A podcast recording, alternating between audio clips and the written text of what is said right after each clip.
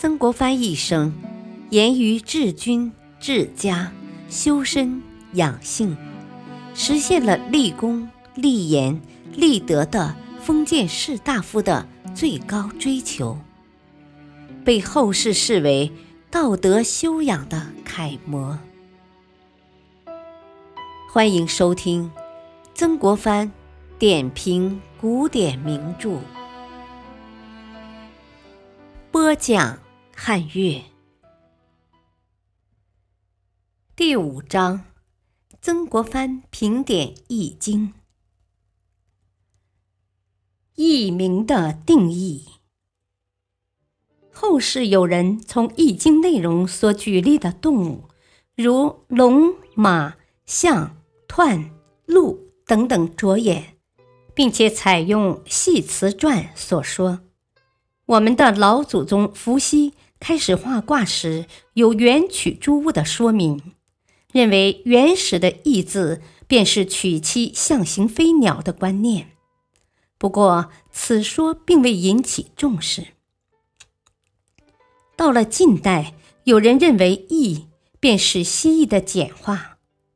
蜥蜴这种生物，它本身的颜色随时随地变化多端。当它依附在某种物体时，它的颜色便会变成与某种物体的色相相同。易经是说明天地间事物的必然变化之理，所以便取蜥蜴做象指，犹如经书中的龙、象等一样，但总不能叫它是蜥蜴的易经，因此便取名为容易的易经。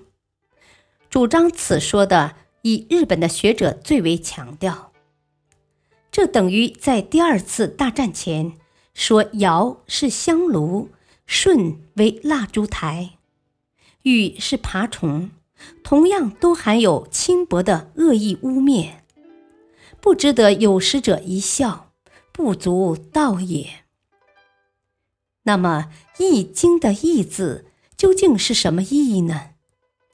根据道家易学者的传统，经东汉魏伯阳著《参同契》所标出，认为日月之位易的定义最为合理。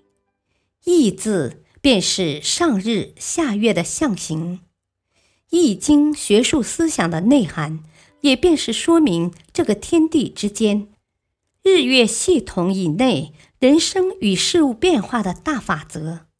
并且从近世甲骨文的研究，的确有象形上日下月的意字，因此更足以证明道家传统和魏伯阳之说“日月之谓易”的定义之准确性。《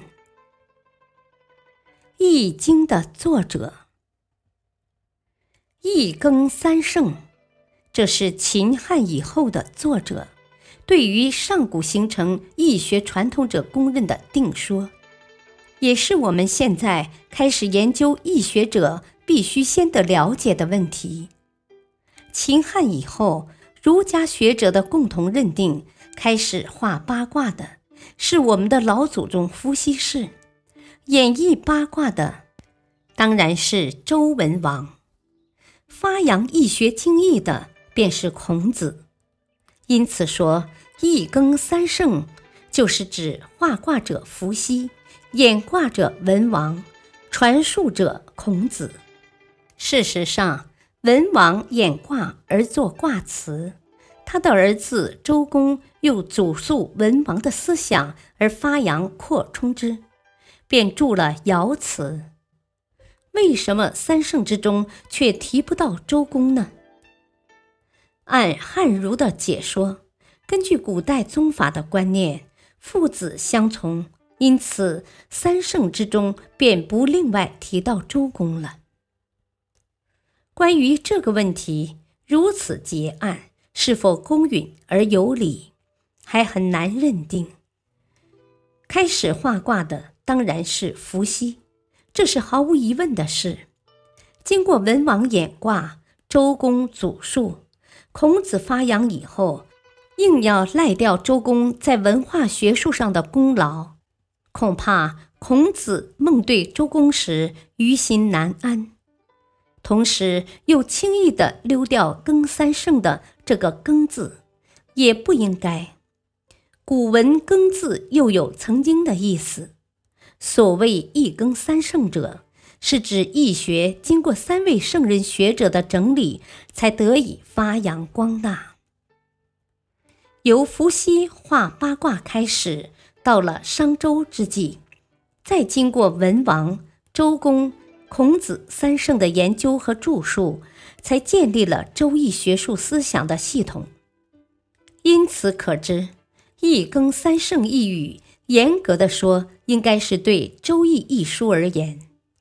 如果说对所有的易学系统来说，硬拉下伏羲来凑合三圣。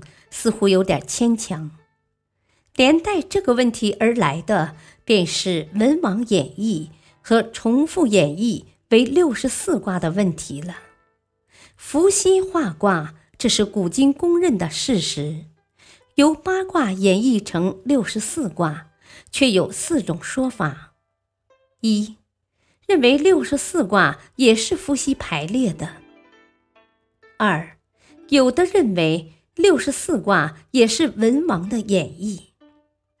三，认为由八卦重复排演成六十四卦的是神农氏。四，认为重复演卦的人是夏禹。主张第一说的以王弼、苻四等为最有力。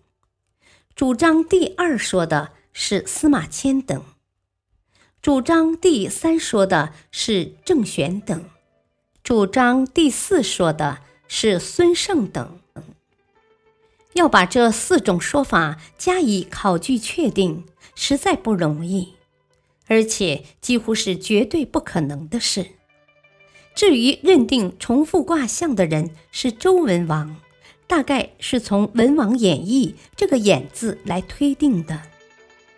其实这个“演”字，不能硬说就是演绎六十四卦的含义，只能说是对《周易》一书六十四卦排列的次序和方式，以及《周易》书中对卦象爻辞的演绎而言，这是无可否认的，都是文王的杰作。至于伏羲画出的卦象，它的原来次序、程式究竟是如何排演的？为什么连山易的排列以艮卦为首？为什么归藏易的排列以坤卦为首？等问题都是值得研究的。王府四的主张认为，重复排演六十四卦者，仍是伏羲的创作，这是最为有理的。感谢收听，下期继续播讲曾国藩评点《易经》，敬请收听，再会。